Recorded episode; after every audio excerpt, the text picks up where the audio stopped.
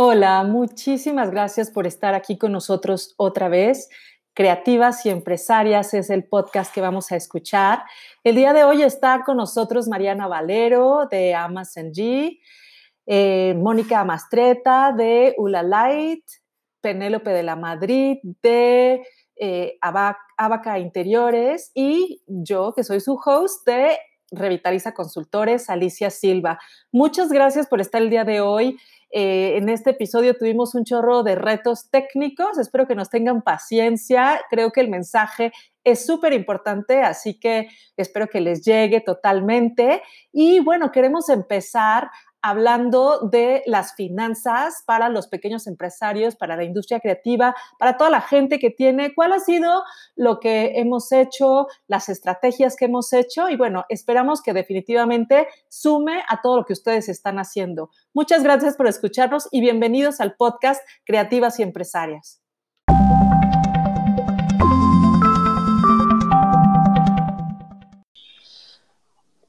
Bueno, Hoy estamos a 9 de mayo, es nuestro tercer post podcast del año y pues estamos platicando con todos ustedes para saber nuestra, nuestro viaje en esto de la situación que vive el país y el mundo. Y este es el podcast de Creativas y Empresarias. Y el día de hoy vamos a compartir con ustedes algo increíble y súper retador para todos, que tiene que ver con la parte financiera de eh, lo que estamos viviendo en este momento y cómo cada una desde su eh, diferente empresa pues ha estado entendiendo que eh, pues se necesitan hacer estrategias distintas. Todas empezamos con, con un panorama que creíamos que era pues muy simple y pues con el paso del tiempo hemos tenido que hacer cuentas y hacer cosas. Eh, la primera vez que nos juntamos, este, Mariana, nos estuviste platicando de cómo hacer rápidamente nuestro plan, cómo ponernos las pilas y la verdad es que nos moviste a todas y entonces a mí me gustaría pues que compartieras cómo le hiciste y de pronto con quién te informaste y cómo planeaste tu estrategia y nos dijiste pónganse las pilas porque esto no está fácil en este país y en todo. Entonces, pues ya saben que tenemos aquí estas empresarias maravillosas que admiro muchísimo y que nos van a compartir pues todas sus estrategias y todo lo que hacen. Adelante, Mariana. Este, hola, muy, muy buenos días, tardes a la hora que nos estén escuchando. Soy Mariana Valero, eh, directora de Amazanji, una firma de, interiorismo. Eh, gracias por invitarme, Alicia, nuevamente. Eh, bueno, ¿Qué pasó? Cuando, cuando empezamos en esta, en esta situación, lo primero que yo hice es eh, contratar y buscar a mi asesor financiero. desde el año pasado me empecé a capacitar en el área de finanzas para tomar mejores decisiones en la empresa. Y hay una empresa que se llama FIC 365, con quien yo me capacité y capacité a mi administradora. Y cuando empieza esto, busco a Guillermo Garrido, que es mi asesor eh, financiero, le digo, necesito que empecemos a hacer eh, corridas financieras, que vamos a hacer un ejercicio para ver todos los escenarios. Entonces, o sea, Cash is King, empezamos a ver el flujo, el flujo de caja que teníamos disponible y empezamos a ver cuentas por cobrar y, y cobranza, ¿no? Contra los entregables que teníamos. Y empezamos a hacer el peor escenario, el escenario miedo, medio y miedo también. y empezamos a ver el, mejor escenario, ¿no? Entonces, hicimos cinco escenarios al final. O sea, ¿qué pasa si todos los clientes dejan de pagar? Eh, ¿Cuánto dinero tenemos y para cuántos meses? Eh, ¿Qué pasa si las cosas se activan? El mejor escenario para poder empezar a tomar decisiones. Lo que teníamos que tener era que tener un plan y un panorama ante las peores circunstancias. Ahora sí que espera lo, lo mejor, pero prepárate para lo peor fue, la acción que tomamos. Y, a partir de ahí empezar a monitorearlo cada semana. O sea, cada semana cambiaba la, realidad de cómo la gente, los clientes estaban reaccionando.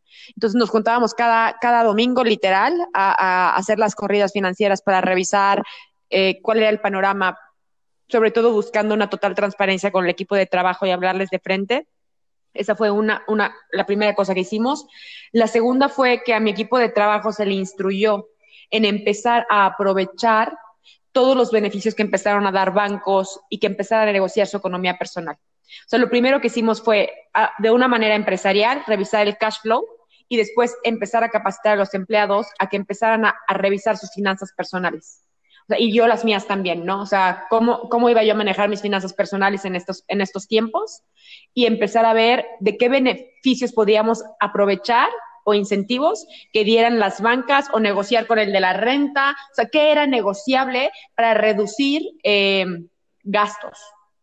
Eso, eso fue lo crítico. O sea. Oye, y, y dime un poco, o sea, eso fue lo que pensaron al principio y ya pues llevamos más de un mes en esta cuarentena en diferentes lugares donde tú estás, está, tú estás en Guadalajara y está mucho más intenso que en otros lugares.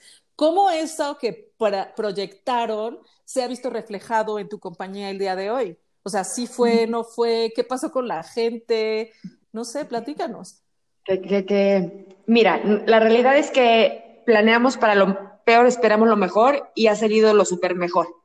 Este, se empezaron a activar, o sea, al principio la gente frenó, o sea, paró y estábamos sobreviviendo con el cash flow que teníamos. Pero ya después de que, de que llevamos casi mes y medio, dos meses, la gente ha ido tomando también confianza en los proyectos que estaban parados. La gente ha, que, ha decidido aprovechar este tiempo para avanzar en diseño el diseño se ha ido avanzando porque no, es, no está pasando todavía el proceso de obra. Entonces, el diseño lo estamos trabajando desde home office, entonces han fluido los pagos, ha ido avanzando eh, y de alguna forma, pues a los empleados les convino porque ellos tienen menos gastos que antes. O sea, ya no gastan en gasolina, no están saliendo a restaurantes, no están saliendo gastando en diversión. Entonces, de alguna forma, su economía mejoró un poco, aprovecharon los incentivos, entonces a pesar de que hubo una recesión económica, los que tomaron acción a tiempo, porque no fue el caso de todos, eh, de alguna forma salieron un poquito beneficiados económicamente, como con un respiro, como con un break, porque su ingreso al final lo pudimos sostener, o sea, sigue siendo el mismo,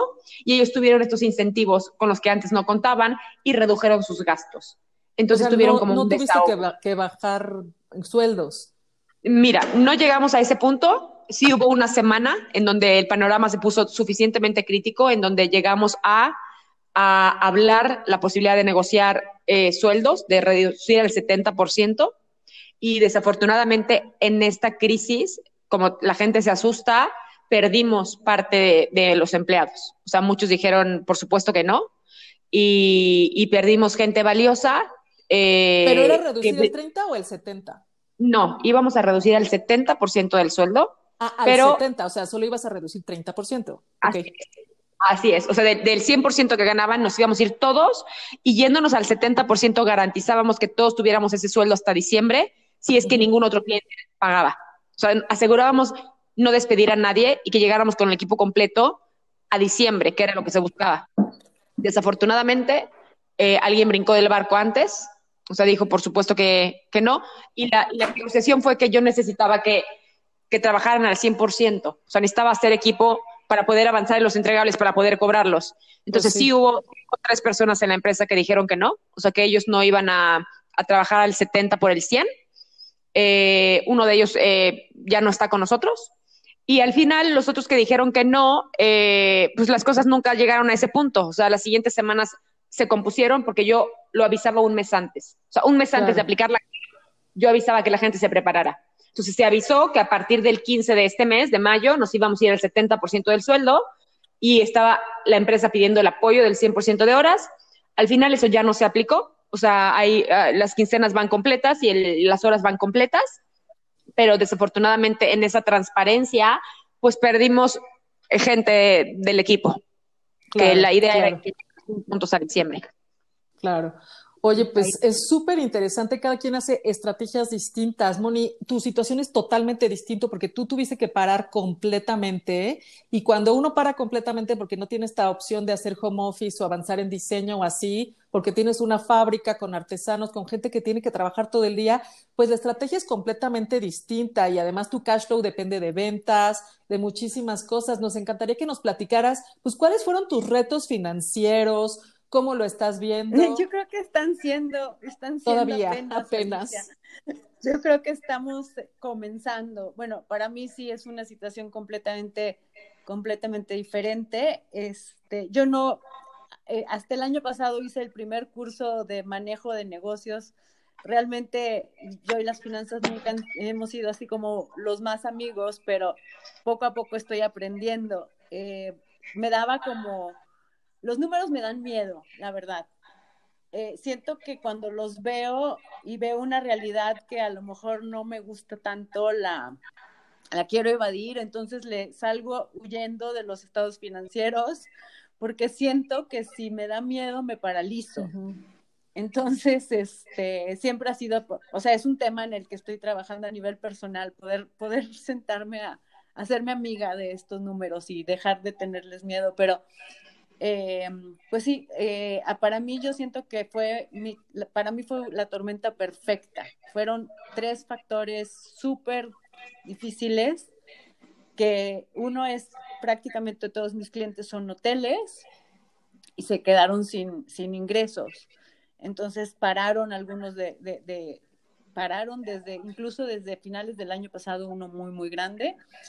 Entonces, por un lado nos dejaron de pagar, por otro lado nosotros sí le pagamos o intentamos pagarle a nuestros proveedores porque son más pequeños, entonces este, nos quedamos como en medio y pues sí, se paró toda la fábrica, está parada eh, y, a que, y a pesar de que sí tenemos algunas ventitas muy, muy pequeñitas por internet, eh, sí es este, muy difícil.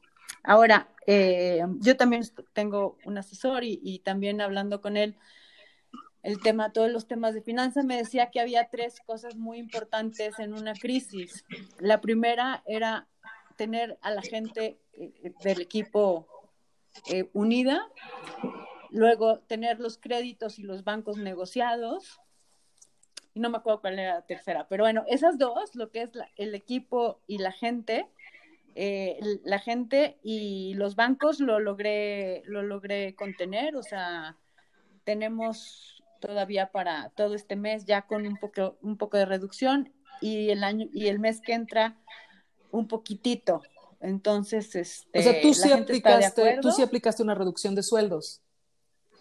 Hizo una reducción de sueldos escalonada, la gente que ganaba menos, nosotros somos 35 en Nula Light, eh, la gente que ganaba menos tratamos de reducir menos para que no sufrieran tanto sus economías y después la gente, o sea, el 30% intermedio y los sueldos más altos el 40%. Claro con en algún momento, este, es, bueno, todo esto va a quedar apuntado y la intención es que en algún momento, si se puede, compensarlo de alguna manera. Ok, y, dime una cosa, ¿eso lo vas a hacer por un mes, por dos meses, por cuánto tiempo? Muy. No sabes todavía. No, no, pues ahorita estoy tratando de vivir el momento. Este, no tenemos más, más que para la primera semana, creo, la última semana de mayo, la primera de junio eh, y sí, pues estoy tratando de pensar en ideas de cómo... Ahorita lo que me está dando más susto a nivel de finanzas es el regreso. El regreso con todas las deudas de rentas que no se pagaron este, y de reactivación económica, ¿no? O sea, ¿quién, ¿con quién vamos a poder empezar a trabajar proyectos de hotelería si ahorita los hoteles están muy, muy parados y muy tocados con toda esta crisis? Claro. Pero bueno, estoy, estoy haciendo lo que en yoga dicen, ah, haz tu mejor esfuerzo y suelta el resultado. Claro. Estoy, estoy, estoy confiando, confiando en que, en que vamos a salir. Claro. Y me estoy dejando fluir. Ahorita ya, eh, ya pasé, creo que ya sobrepasé el miedo. Bueno, siempre hay, queda un claro. pero siento que ya pasé la etapa de más miedo y estoy empezando a soltar. Y sobre todo es que pues para ser empresaria, una, una cosa que yo veo en todas es que tenemos que ser gente positiva, porque si no, pues ya hubiéramos fracasado. Y una cosa de la industria creativa que es muy fuerte es que todos los retos lo vemos como un, más bien todas las dificultades las vemos como un reto. Es decir, así de, ah, sí, nosotros resolvemos problemas y entonces pues tráiganos a ver por aquí, por acá, por acá y casi que nuestro lema es como sí. Entonces, sí veo mucho eso en nuestra industria, o sea, cada reto es así, ahora cómo sí, cómo sí. Y bueno, me encantaría, Penélope, que nos platicaras en Abaca otra vez un proyecto, este, pues también un despacho con profesionistas que de pronto separan las cosas y pues al principio tú no querías hacer nada de reducción de sueldos, tú querías todo normal. ¿Y qué ha pasado en este proceso? O sea, si no se cierra, no se cierra, hay flujo, la gente paga, no paga. Platícanos un poco cómo estamos.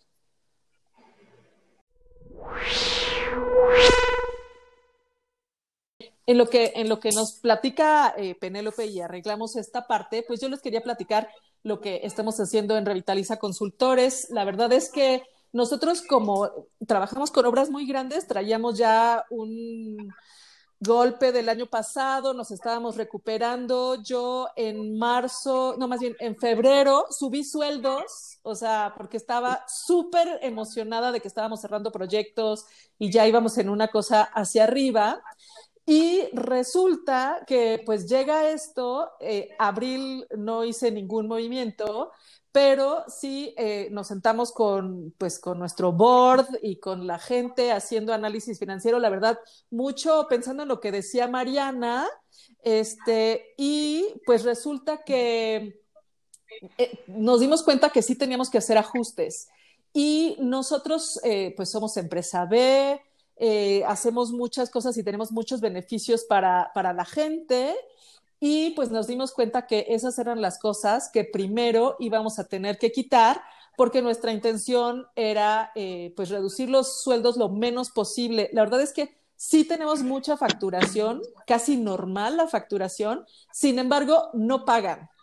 Y la otra cosa que nos pasó, que la verdad fue horrible, es que pedimos estas ayudas a los bancos y metimos nuestros papeles y todas nuestras cosas y todos nos dijeron que sí, pero ninguno aplicó nada y ahorita tenemos un problema con Scotiabank que nos está quitando todo el dinero que entra a la cuenta. De verdad ha sido como, ¿cómo es posible? Este, estamos tratando de hacerlo bien, estamos generando, la gente está trabajando en home office, se nos pararon poquitos proyectos, nos están pagando a cuentagotas y los bancos en México, no nada más el gobierno no nos da ningún apoyo, la verdad es que los bancos tampoco están ayudando, ¿no? Entonces me ha tocado estar saliendo a buscar quiénes son los bancos que sí te van a apoyar cuando tú les demuestras que tienes factura, tienes proyectos, tienes todo. Y sí me doy cuenta que es mucho más retador. Yo viví en Estados Unidos y era rapidísimo que te un crédito, rapidísimo que te hicieran un análisis. Y aquí mandas mails, pides ayuda y pues te tienen, uff, como se les pega la gana. Ya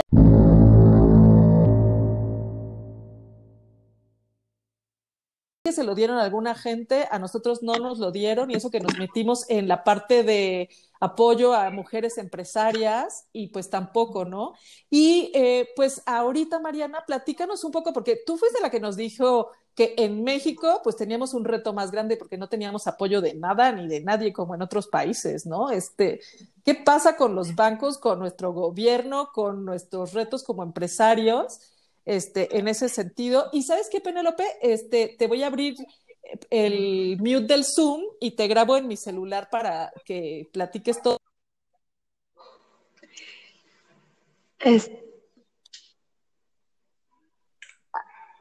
Alicia, ¿me escuchan?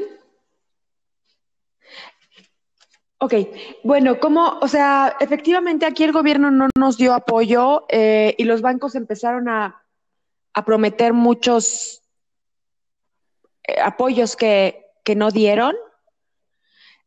Em, pero yo creo que aquí el, el apoyo real venía por parte de nuestros equipos de trabajo, definitivamente de nuestros clientes. O sea, creo que se hace un banco emocional a través de los años. O sea, tú vas, en cada relación vas depositando un poco y entonces te vas dando cuenta entre el dar y el tomar. Llega un momento en donde tienes que sacar de ese banco emocional de las personas.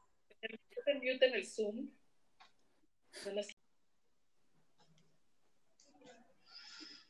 No. Bueno, ya vi que en el número 23 tengo que hacer edición de esto, así que no se preocupen.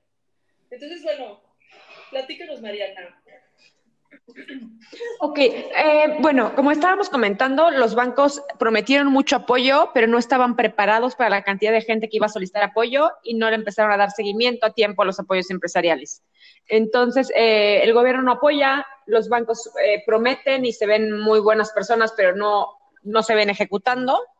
Entonces, yo creo que aquí el apoyo viene realmente de hacer una comunidad, o sea, hacer comunidad con colaboradores, hacer alianzas y eh, empezar a negociar, o sea, empezar a negociar. O sea, yo tuve que negociar mucho, o sea, ver estrategias para cobrar. Hace cuenta que yo hablaba con mis clientes y, y yo buscaba dentro de mi empresa cómo los puedo incentivar para que me paguen o para que me den una parte del anticipo. Entonces yo llegué a negociar anticipos, o sea, yo estaba arrancando proyectos. Entonces, en lugar de que me dieran el 100%, le dije, oye, bueno, dame el 50% del anticipo y dame lo que resta en pagos. O sea, les hice un programa de pagos a mis clientes para que ellos tuvieran esa disposición. A otros dije, ok, no nos vamos por anticipos, pero entonces vamos bajando como pequeñas igualas mensuales. O sea, fui buscando maneras creativas en las que yo pudiera eh, generar un ingreso, aunque fuera menor, pero como goterito, o sea, que hubiera un flujo. Y también es momento de hablar con los clientes y buscar ese, ese campo, ese, o sea, yo creo que uno va haciendo relaciones y vas haciendo un banco emocional. Entonces, eh, no se trata de retirar todo el tiempo, porque si no, uno se vuelve un tomador y no un dador. Pero llega un momento en el que llegas y le dices, oye, ¿cómo estás? ¿Traes chamba? ¿Necesito proyectos? Eh, ¿En qué te puedo apoyar? Y si él te dice, no, en este momento estoy parado, bueno, entonces por favor, en tu medio, recomiéndame a cinco personas a las que yo les pueda llamar.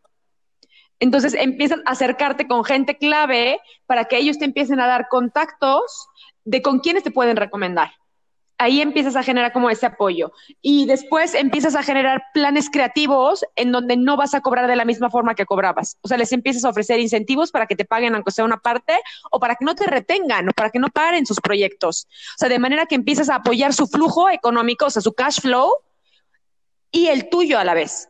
Entonces, eh, ahí el, el recurso más valioso fue la negociación, la negociación y la creatividad en cómo podías no frenar el flujo, aunque no fuera lo que esperabas.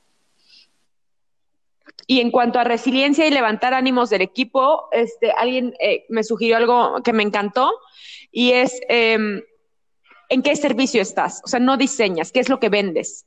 O sea, o sea, dentro de que tú diseñas y todo el mundo diseña, ¿en qué negocio estás? No estás en el negocio de diseño, estás en el negocio del bienestar o sea, generas bienestar, ¿no? Entonces, una vez que tienes eso claro, ¿cómo empiezas a motivar a tu equipo también, ¿no? Y ahí lo que me recomendaron que me encantó es, habla con tus mejores clientes, con los más satisfechos, con los que más te estimen, y que ellos le puedan dar un webinar o puedan compartirle a tu equipo de trabajo, sobre todo yo que todos son nuevos, porque les gusta trabajar contigo. Eh, y que lo escuchen de un cliente, el por qué, por qué les gusta trabajar contigo, o sea, con, con, con Amazon G, cuál es el valor que le ves a Amazon G. Eso genera mucha integridad y levanta los ánimos en el equipo. Y cuando los ánimos están arriba, fluye la creatividad para negociar. Penélope, ¿nos sí. escuchas? ¿Me escuchan ustedes? Esto de adaptarse a todas estas nuevas tecnologías y a toda esta forma de comunicar de repente no es tan fácil. ¿No? Pero bueno, para mí ha ido cambiando cada 15 días el, panorama. Desde el año pasado también tengo eh, como parte del equipo a un asesor financiero. Entonces hemos estado haciendo proyecciones eh, pues para, para saber qué es lo que, por dónde vamos, ¿no? Eh, ha sido irle alimentando a esta proyección lo que estamos eh, viviendo cada semana, ¿no? Entonces, en principio, eh, cuando todo esto arrancó, me di cuenta por la proyección y me dio como un poco de, tranquilidad saber que, lograba hasta mayo. Entonces, cuando ya resolví el tema de que todo el equipo, sin hacer reducciones, llegaba hasta mayo, el planteamiento de apoyo de, parte de, las rentas era que eh, no se iban a cobrar durante mayo y junio. Originalmente en abril y mayo, pero yo ya había cubierto abril.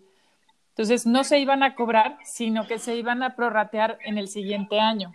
Entonces, para mí esto me dio como un respiro en ese momento y dije, ok, perfecto, entonces aguanto, este, pues obviamente algunos de los gastos fueron, fueron este, reduciéndose, pero eh, en algún momento, hace como unas dos, tres semanas, empecé a organizar una estrategia de, de, cómo acercarme a estos proyectos que de todos modos sabía que se tenían que ejecutar que era una necesidad y que si no se hacían en este momento era una pérdida de tiempo, un poco como lo que dice Mariana.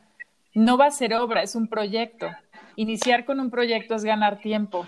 Entonces, la forma en la que yo eh, planteé estas, estas eh, estrategias fue dar eh, tres o cuatro, según el, este, tiempo que, tardara el, proyecto, tres o cuatro pagos diferidos y dar dos semanas extras después de la entrega de este proyecto, porque son proyectos que sí se iban a hacer. Entonces, eh, plantearlo de esta forma, porque al, estar mi equipo eh, en, home office, algunos pues no están eh, en la capacidad de trabajo que tenemos normalmente. Entonces, podemos tener dos personas o una persona y media o incluso hasta tres personas trabajando en un mismo proyecto para sacarlo antes. Entonces, creo que esta parte de, seis proyectos que, que mandé de esta forma, uno entró, confío en que todo lo demás entre también. Uno ya, ya me rechazaron, me dijeron que, no, que por lo pronto no. Pero el caso es que el planteamiento nuevo, que fue la renta, una reducción del 30% de la renta, que la verdad es que es un apoyo bastante fuerte, pero me cambia todo el escenario, porque entonces sí tengo que pagar esta renta. Y mi idea de no reducir los, los sueldos cambia totalmente. Entonces, con este nuevo esquema de tener que pagar, de tener ese gasto, de reducir un montón de gastos de, que tenemos como fijos cada mes, y haciendo todo el planteamiento de estos nuevos eh, proyectos, me doy cuenta que me alcanza un mes más, me alcanza junio. Y si van entrando, me alcanza tal vez julio. Obviamente, puros gastos fijos, no nada de utilidades. A mí lo que me interesa es mantener a mi equipo, mantener a mi empresa y después ya vendrán más proyectos cuando todo se, regularice, ¿no? Pero si este planteamiento de tener que pagar una renta, que es un, es, la verdad es que es un gran apoyo este descuento del 30%. A mí me lleva a tener que hacer una reducción que no quería hacer, que voy a hacer un 20%, que la gente lo entiende porque yo he aguantado ya tres meses, bueno, dos meses y medio porque será a, mediados de mayo que haga esta reducción, porque para mí es, importante pensar en equipo y, y los, ellos saben que que pues precisamente es para mantener al equipo. No quiero dejar ir a nadie y los gastos en realidad pues bajan poquito, no, no, es, un, no es un gran este, ahorro en el tema de rentas y de, y de sueldos. O sea,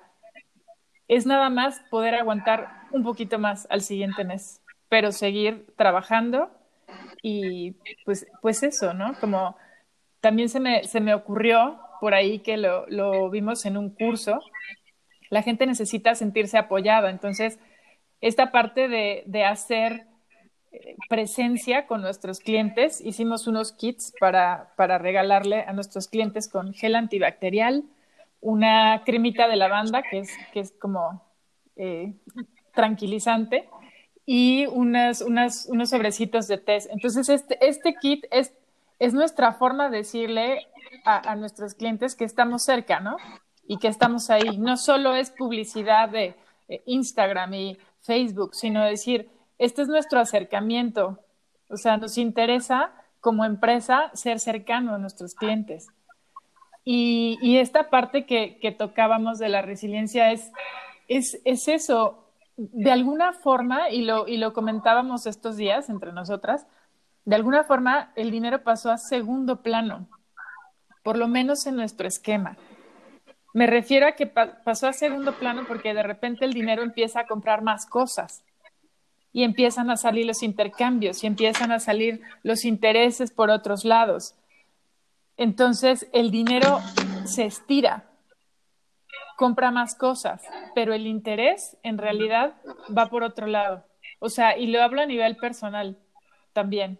Y yo sé que, en, en, este grupo estamos como en esa, en esa línea sí es importante el dinero, pero pasa a un plano que la utilidad, que sabemos que a lo mejor este año no va a existir, tampoco importa. Lo que importa es que el, dinero cubra al equipo, cubra las necesidades porque no sabemos qué va a pasar. Esto no es una, una crisis económica, como hablaba con un cliente ayer, ¿no? Esto no es una crisis económica que, que sepas cómo vas a salir de la crisis económica. No sabemos ni lo que viene, pero simplemente es eso, confiar también en que todo va a estar bien.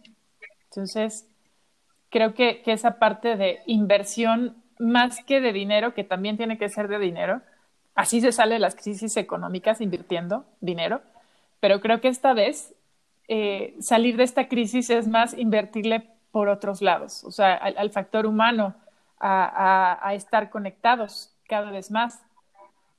Sí, claro, el dinero, pero creo que hay muchos otros factores que nos van a Mariana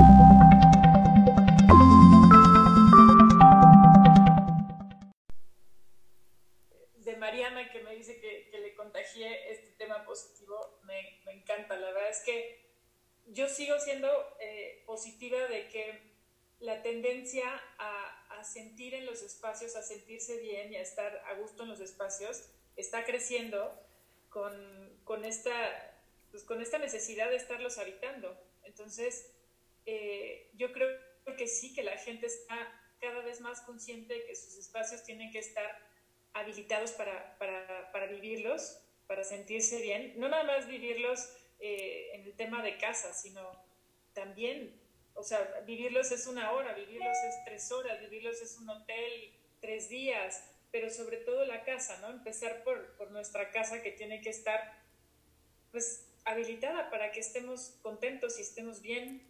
Yo creo que sí, de, de alguna forma todo está pausado. Es, es, para mí esto es una gran pausa la crisis no sabemos si empieza o no empieza, o sea, está siendo, no sé, los movimientos son muy diferentes a todo lo que hemos vivido antes. Entonces, sí va a haber crisis seguramente, pero esto no quiere decir que las crisis eh, nos tengan que detener. Después de esta gran pausa y siempre después de una crisis, viene un resultado diferente. Entonces, creo que de esto vienen muchas cosas que empezamos a, a trabajar desde ahora y que el resultado pues lo vamos a ir viendo, pero tenemos que ser positivos y tenemos que pensar en que si estamos trabajando bien, las cosas van a seguir bien. No, no estar tan asustados por la crisis y por lo que va a pasar y por eh, que vamos a estar mal, porque no sabemos si vamos a estar mal. Esto es una situación que no hemos vivido nunca. No sabemos si va a salir bien o si va a salir mal y al final yo creo que todo es positivo y que todo va a salir bien. Entonces, pues que sigamos en esto, o sea, organizando desde dentro para cuando podamos salir las cosas continúen y se quite la pausa, ¿no? Claro.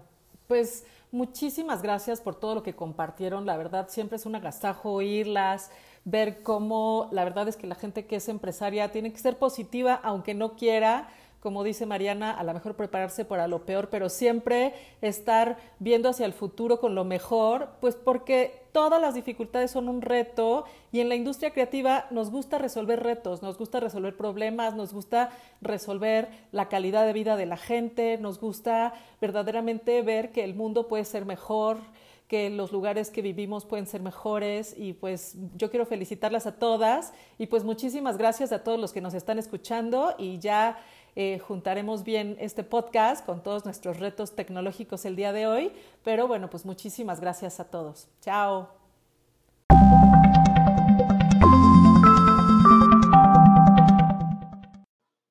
Pues una vez más, muchísimas gracias por habernos escuchado, gracias por tenernos paciencia con esta parte tecnológica que nos falló un poco el día de hoy, pero eh, definitivamente creemos que el mensaje es transmitido, las estrategias que estamos haciendo, esperamos que les sirvan de algo, que verdaderamente los hagan recapacitar y pues ver que todos estamos tratando de hacer de esto pues lo mejor posible. La verdad es que hay muchos buenos mensajes en este podcast y pues agradecemos muchísimo a la gente que nos está escuchando eh, pues cada semana, ahora sí y muchísimas gracias a estas empresarias tan maravillosas por estar compartiendo sus experiencias de una forma tan honesta y tan linda con todos nosotros. Gracias y nos vemos la próxima semana.